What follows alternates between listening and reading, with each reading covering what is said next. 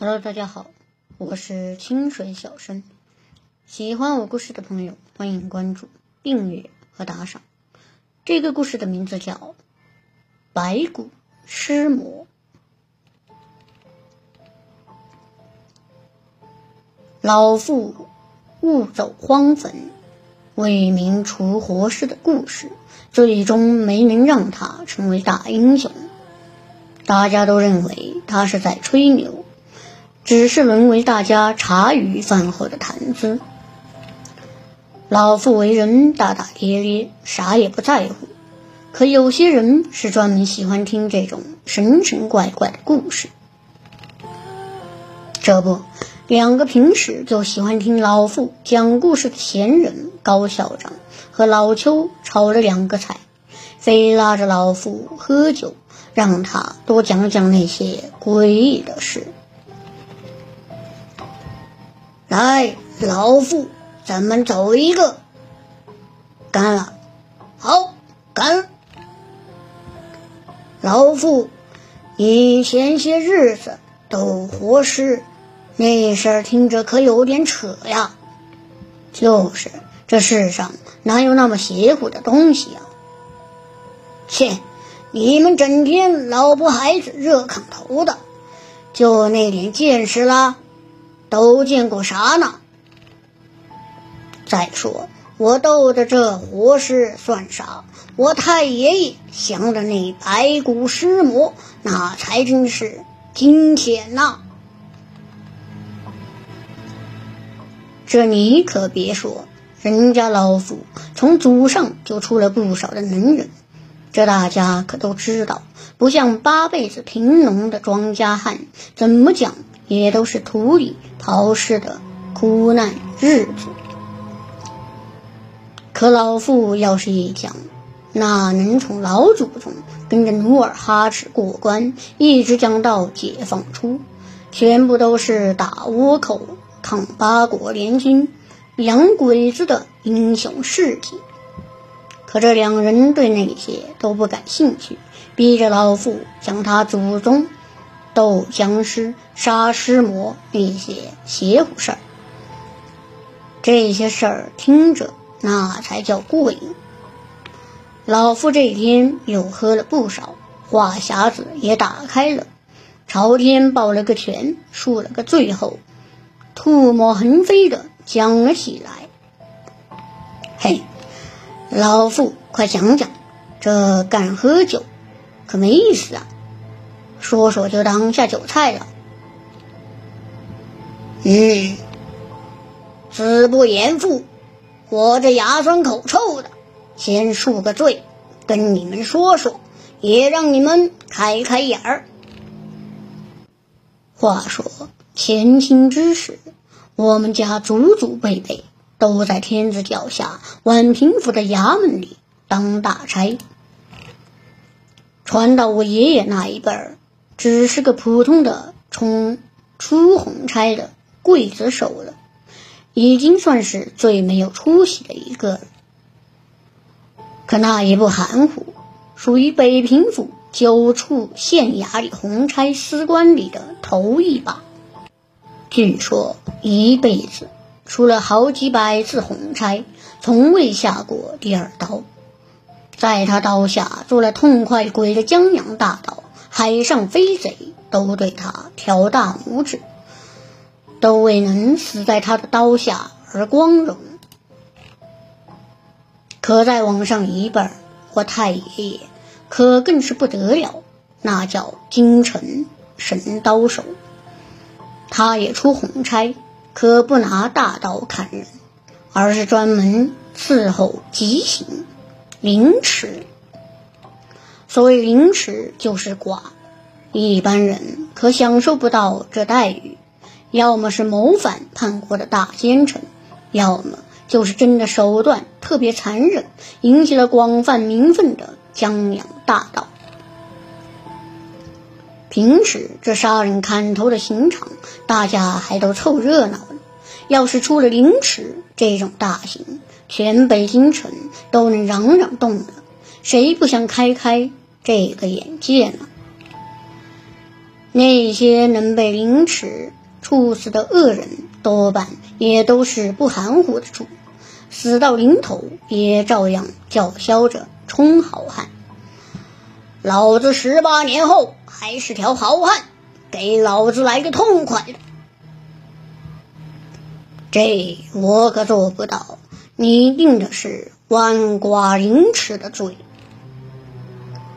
我为你割满这三千三百五十七刀，消了你的业障，来世做个好人吧。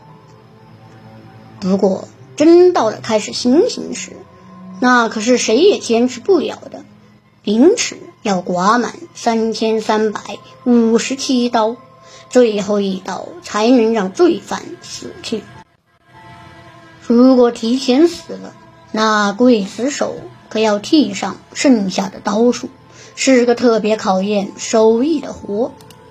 据说，割这些刀也是有说法的，能让犯人活着受足这三千三百五十七刀的罪。一是为了平民愤，二是为了犯人消了业障，来世不再做个罪人。我太爷爷的手艺那绝对不是吹的，干了半辈子，自己从未受过一刀，每次大差出完都能得到衙门里的一份打赏，也同时能让围观的百姓发出阵阵的喝彩。但我太爷爷厉害的可不止这一点，宛平府县衙只有他一个人拿双响银。一份是出红差的，而另一份是仵作的。太爷爷那时做衙门里的仵作，专门检查各种尸体，那手段也是堪比写《洗冤录》的那位宋慈宋大提刑官。有一段时间，京城里出了一桩奇案。接连死了不少人，差人们天天的挨老爷的板子，但是也没个什么头绪。府爷，你看看，又来了一个，这可是这个月发现的第三具尸体了，不是办法呀！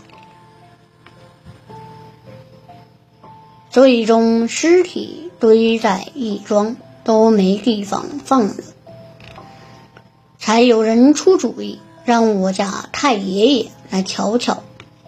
那些尸体都是男性，外表除了一些轻微的擦伤，没有致命的伤痕。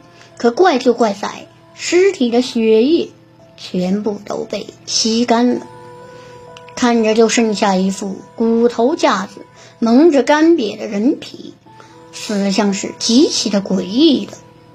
可这也难不倒我太爷爷。太爷爷见那些尸体外表都没有伤，马上检查了七窍，果然发现了问题。死者精血尽失，是由七窍所致。父爷，还是您厉害，能看出些门道来呀！这些死者都是在哪里发现的？他们死的地方倒是都是挺固定的。那些差人一看太爷爷这么快就看出了端倪，马上来了精神。其实也难怪差爷官们着急，朝里多少出了名的仵作都来看过，个个都说不出个名堂来。而且眼看着死的人越来越多，死的也越来越频繁。别说当官的骂，就是老百姓骂街戳脊梁骨也受不了的。其实差官们早把死人的地点锁定了，可去查了无数次，也没能查出一点线索。都在西郊那片黑松林的小路上。父爷知道您不是一般的人，有些事也不瞒您。那片黑松林恐怕有些邪性啊！而且稍微有点经验的差官都能看出来，这尸体恐怕不是人弄死的。一个老差官听说过我太爷爷的大名，一些事也都不避讳他，便把这几日自己出访得到的那黑松林的事跟太爷爷说了。这几天我可是听说了不少那里的邪事。这一段时间，那黑松林附近的人都在传，说那黑松林里。闹女鬼，据说那女鬼一身白衣，满嘴的尖牙，专门扑咬独行的男子。一旦被他抓住，马上就会把人浑身的血液都吸干了，变成一具干尸。父爷，您看这。我太爷爷听完那老差官的话，半天没说话。再结合自己检查尸体看到的，马上心里就有了数了。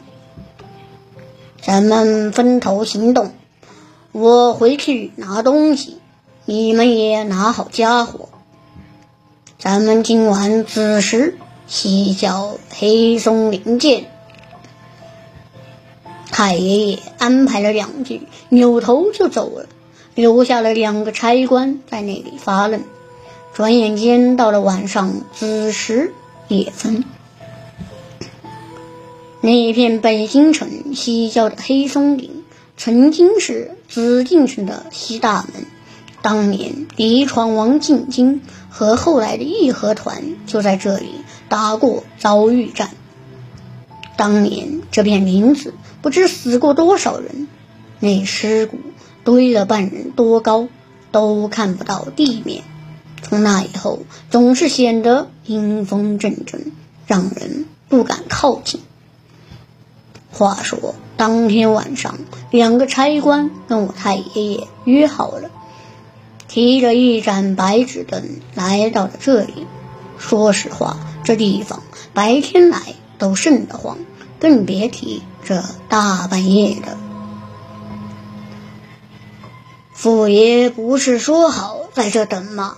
怎么没有见到人呢，老哥？我怎么总觉得后背发凉呢？你能不能别自己吓唬自己啊？你说父爷不会把咱哥俩忘了吧？不来了吧？两个差官腿肚子都转筋了。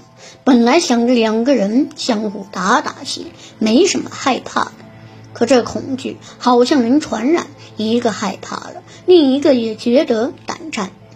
等两个人越说越害怕时，那可不就是互相打气了，而是互相拆台，太吓人了。不能吧？那傅爷在北京城也是响当当一号人物啊。说的也是，两个差官在小树林里等了我太爷爷半个多时辰，也没等到我太爷爷的人。可这时候，林子里的东西已经感觉到了他们两个人的生人气了，正一步步的向他们靠近着。等两个人发现不对劲儿时，那些东西像无数的双手一样，已经把两个人包围了起来。哥，这这是啥呀？兄弟不好，咱们碰上妖妖妖精了！那些魔爪迅速的勾住了两个人的身体，使劲的往人的七窍里钻。两个人虽然是经验丰富的差人。大风大浪的也见过不少，可面对这些东西却半点力气也使不出来，而且那些魔爪无所不在，不停地从地里钻出来，很快便死死地缠住了两个人。年纪稍大的一点差官，很快就被牢牢地绷住了，被拖着往林子深处拽了过去。救救救命啊！那个稍微年轻的也没好到哪里去，手臂被那些枯藤一样的魔爪缠得紧紧的，手里的刀也失去了作用。等刀一落地，整个人就更加的慌乱了，很快也被死死的缠住了。